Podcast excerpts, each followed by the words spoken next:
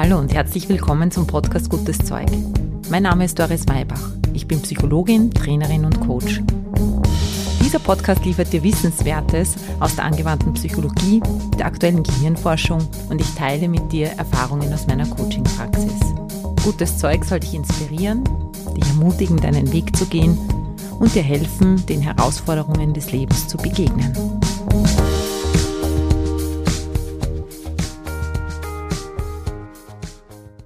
Hallo, herzlich willkommen.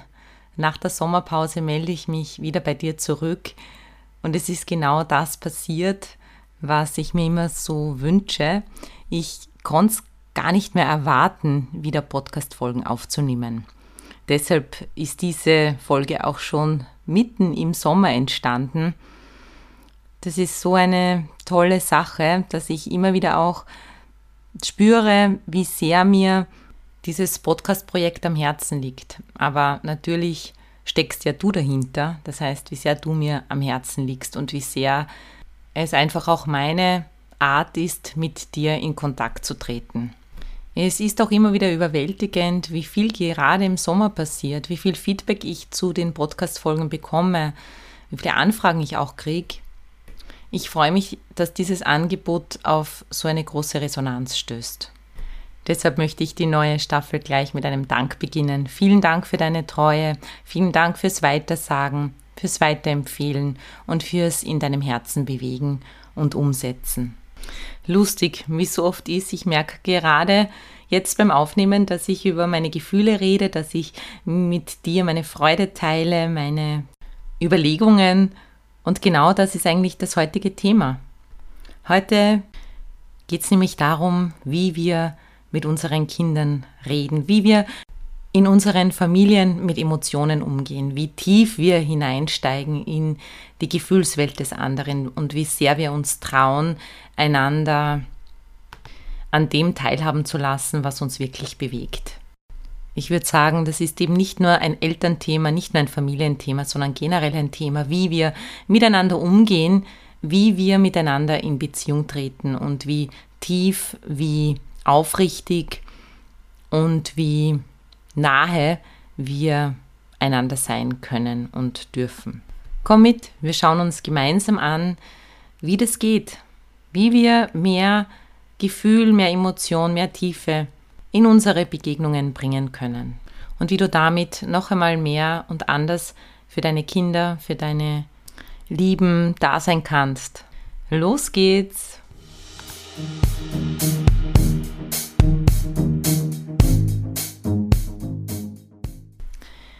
Ein Artikel aus Psychologie heute hat mich zum heutigen Thema inspiriert. In diesem Artikel geht es darum, wie Familien miteinander umgehen und was mit Kindern passiert, die in Familien aufwachsen, in denen nicht über Emotionen gesprochen wird oder wo Emotionen, egal ob sie jetzt positiv oder negativ gewertet werden, keinen Platz haben. Vorige Woche habe ich auch einen Artikel dazu gelesen und da war das Thema, dass es neben den Helikoptereltern auch U-Boot-Eltern gibt. Und das passt irgendwie auch gut dazu. Helikoptereltern, diesen Begriff wirst du wahrscheinlich kennen. Es bezeichnet dieses ständige Rotieren und Beobachten des Kindes aus naher oder weiterer Entfernung. Das heißt, jeder Schritt wird nicht nur dokumentiert, sondern observiert. Wir lassen die Kinder nicht mehr in Ruhe sind als Eltern in Sorge und möchten für die Kinder da sein, sind aber da omnipräsent, dass die Folgen dann manchmal sind, dass Kinder sich nicht so frei entwickeln können und nicht selber lernen, Schwierigkeiten zu überwinden oder selber Lösungen für ihre Probleme zu finden, weil vorher immer schon jemand da ist oder die Eltern da sind, die das entweder aus dem Weg räumen oder dann zumindest, wenn ein Problem evident wird, es den Kindern aus der Hand nehmen. U-Boot-Eltern sind dagegen Eltern, die nicht an der Wasseroberfläche erscheinen, auch wenn das Kind in Not ist oder Unterstützung brauchen würde. Die ja lange warten, bis die Kinder schulisch oder auch emotional, vielleicht aber auch im Freundeskreis Symptome zeigen vielleicht nicht nur warten, sondern es gar nicht bemerken. Es beschreibt dieses Nicht-Kümmern um auch die Befindlichkeit des Kindes. Dieses mangelnde Präsentsein in der Lebenswelt des Kindes als Unterstützer und als Backup. Wo Helikoptereltern eher zu viel an Fürsorge geben und dem Kind manchmal die Luft zum Atmen nehmen. Da sind U-Boot-Eltern auf der anderen Seite zu wenig da, da gibt es zu viel Freiraum und zu wenig Führung, Richtung und Begleitung. Beim Lesen dieser Artikel ist für mich dieser Zusammenhang gekommen, dass das zu viel und zu wenig vielleicht eben daraus resultiert, dass wir zu wenig oder die falschen Dinge besprechen in Familien, dass wir nicht mehr in Kontakt sind mit dem, was unsere Kinder eigentlich berührt, sie umtreibt und was sie dann auch brauchen, wie es ihnen auch gerade geht. In der Art der Kommunikation und in der Art, wie wir mit unseren Kindern in Kontakt treten, da könnte auch der Mittelweg liegen. Wenn unsere Kinder frühzeitig lernen, dass Emotionen in Ordnung sind. Und zwar das Ausleben von Gefühlen aller Art Platz hat in der Familie. Und wenn sie frühzeitig lernen, sich da artikulieren und äußern zu können, Gefühle regulieren zu können und aus dem heraus, was sie in sich empfinden, auch Bedürfnisse ableiten können und lernen, die zu artikulieren, dann wüssten wir als Eltern auch besser, was gerade an Intervention, an Führung notwendig ist und wo das Kind vielleicht auch selber jetzt ohne die Hilfe der Eltern durch möchte.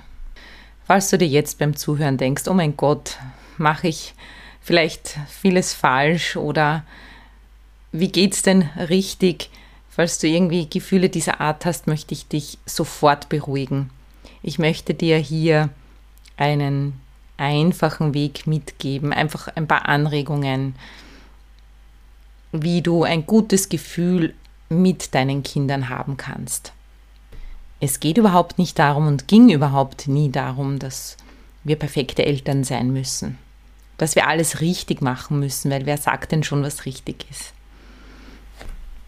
Die Forschung, die Entwicklungspsychologie zeigt ganz eindeutig, dass es reicht, gut genug Eltern zu sein, denn wir versuchen ja immer wieder Antworten auf diese alte Frage zu bekommen, was brauchen Kinder? Und was hier aus diesem Artikel hervorgeht und was ich absolut unterstützen möchte und woran ich dich heute erinnern möchte, ist, dein Kind, deine Kinder brauchen dich, so wie du bist. Manchmal trauen wir uns aber als Eltern gar nicht, uns so ganz unseren Kindern zuzumuten, mit unseren eigenen Gefühlen, mit unseren eigenen Bedürfnissen. Und genau darin möchte ich dich heute bestärken. Denn das führt dann eben auch dazu, dass die Kinder von dir lernen, wie das ist, sich wirklich ganz auf etwas einzulassen. Und wir sind eben mehr als unsere Funktion und wir sind mehr als unser Funktionieren. Ich möchte dich dazu ermutigen, über Gefühle zu reden und Gefühle zu leben. Für dich und mit deinen Kindern. Vielleicht bist du eben auch so aufgewachsen, dass in deiner Familie Gefühle weniger Platz hatten oder dieses Reden über Gefühle zu kurz gekommen ist. Oft wissen wir als Kinder gar nicht, was wirklich fehlt. Und vielleicht fällt dir das eben jetzt auf und kriegst du ein Bewusstsein dafür, dass das wichtig war oder dass du das vielleicht vermisst hast. Die Generation unserer Eltern hat vielleicht ganz viel Aufmerksamkeit darauf gelegt, uns gut zu versorgen, uns auszustatten, uns eine gute Schulbildung zu ermöglichen oder einen guten Lebensstandard. Vielleicht hast du aber deine Eltern als Gesprächspartner vermisst, wenn es dir schlecht gegangen ist oder wenn du Probleme hattest. Vielleicht haben sie dich nicht so oft gefragt, wie geht es dir eigentlich? Wie sehr fühlst du dich eingebunden in deinen Freundeskreis? Wie ist es, wenn du wo neu hineinkommst? Wie geht es dir da damit? Vielleicht hat diese Art von Gesprächen nicht stattgefunden oder zu wenig stattgefunden. Und das führt dann manchmal dazu, dass wir uns in unseren Familien einsam fühlen und dass wir dann später, wenn wir erwachsen sind, Oberflächlichkeiten austauschen. Aber wenn dieses emotionale Band, wenn diese Verbundenheit nicht da ist, wir die Zusammenkünfte als oberflächlich erleben. Jeder muss etwas präsentieren oder repräsentieren. Alle sagen, es geht ihnen gut und man spürt aber, dass das vielleicht anders ist. Vielleicht hast du als Kind auch erlebt, dass es eigentlich falsch ist, dass sich falsch anfühlt, dass du was anderes spürst, als gesagt wird, dass Gefühle tabuisiert wurden, dass Ärger unterdrückt wurde, Wut oder Angst. Wie kannst du das jetzt machen? Wie kannst du mit deinen Kindern über Gefühle sprechen, sodass sie lernen, dieses Gefühlsvokabular ganz einfach in ihrem Alltag zu verwenden? Ein sehr geeigneter Zeitpunkt, um über Gefühle zu reden, ist für mich mit meinen Kindern immer das Abendritual gewesen. Eine Möglichkeit ist, bei kleineren Kindern die Bettdecke als Übungsunterlage zu nehmen, wenn du so möchtest. Die Bettdecke hat vier Zipfel. Und bei dem ersten Zipfel kannst du sagen, was hat mich heute am meisten begeistert? Beim zweiten kannst du sagen, was hat mich heute am meisten herausgefordert? Dann fragst du, worüber habe ich mich heute am meisten gefreut? Und die vierte Frage beim vierten Zipfel könnte lauten, was hat mir heute gut getan? Variier das je nach Alter und Interessensgebieten deiner Kinder Du kannst auch mit deinen Kindern gemeinsam Fragen entwickeln oder du kannst die Bettdecke nehmen und den Spieß umdrehen und sagen, so, jetzt hast du vier Fragen an mich. Was interessiert dich von meinem Tag heute? Und dann kann dein Kind Fragen stellen und du beantwortest sie. Eine weitere schöne Übung, wenn es mal schneller gehen muss, ist am Abend das Ritual der Frage, was war heute dein Schönstes? Ich mache das mit all meinen drei Kindern bis heute regelmäßig, jahrelang schon, und sie fordern das auch ein. Wichtig ist auch dabei, dass nicht nur die Kinder erzählen, sondern dass du beginnst zu erzählen. Sie lernen dich dadurch besser kennen. Du bringst ihnen von klein auf bei, Worte für innere Vorgänge und Prozesse zu finden. Eine weitere Möglichkeit ist so im Alltag, die Kinder nach dem Ampelsystem, nach ihren Gefühlen zu fragen. Wie fühlst du dich? Ist es bei dir jetzt gerade alles auf grün? Ist es gelb? Ist es rot? Und wenn man dann eben, wenn jemand sagt rot, dann kannst ja genauer nachfragen. Oder woraus besteht grün? Wie muss es sein, dass es grün ist? Ist gerade Freude da? Ist gerade Leichtigkeit da? Einfach hier einen spielerischen Zugang zu finden zu den eigenen Gefühlen. Noch eine ganz einfache Möglichkeit, wie du herausfinden kannst, was deinen Kindern gerade wichtig ist oder was sie von dir brauchen bzw. erwarten, ist, wenn du eine Frage auf einer Skala beantworten lässt. Ich weiß nicht, wie es euch geht oder dir geht. Mir geht es ganz oft so, dass ich nicht genau einschätzen kann, wie wichtig ein Wunsch für die Kinder zum Beispiel ist oder für dieses eine Kind in dem Moment ist dass wir jetzt zum Beispiel essen gehen oder dass es jetzt noch zehn Minuten auf dem Handy spielen darf, dass der Freund hier schlafen darf oder sonst irgendetwas. Und ich stelle dann die Frage auf einer Skala von 1 bis 10, wie wichtig ist es dir denn? Ist es 10, ist es ganz, ganz wichtig, ist es ein Herzenswunsch oder ist es 1 oder irgendwo dazwischen? Und vielleicht klingt es jetzt so, als würde dann Und die Kinder, du regst deine Kinder damit an, selber mal kurz drüber nachzudenken, wie wichtig das eigentlich für sie ist. Es ist nämlich nicht so, dass sie dann jedes Mal zehn drauf sagen, ganz automatisiert, sondern sie denken wirklich drüber nach und manchmal kommen es dann auch selber drauf, dass das jetzt vielleicht gar nicht so wichtig ist. All das, was wir da jetzt besprochen haben, diese Methoden, die sind eigentlich so eine Möglichkeit, Temperatur zu messen. Deshalb nenne ich das auch so. Sind fast so wie Thermometer, Möglichkeiten, wie du feststellen kannst, was gerade beim Kind los ist. Denn jedes Gefühl hat auch eine Empfindung und einen Gedanken dazu.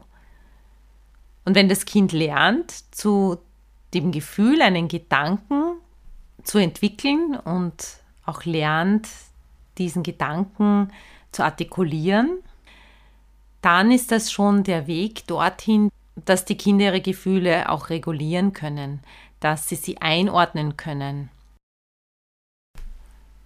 Ja, und ich kann gar nicht oft genug betonen, dass dieses Temperaturmessen kein Frage-Antwort-Spiel sein soll, sondern von einer inneren Haltung der Wertschätzung getragen sein darf, von deiner Seite aus. Und dass auch du deinem Kind anbietest, dass es Möglichkeiten findet, deine Temperatur zu messen.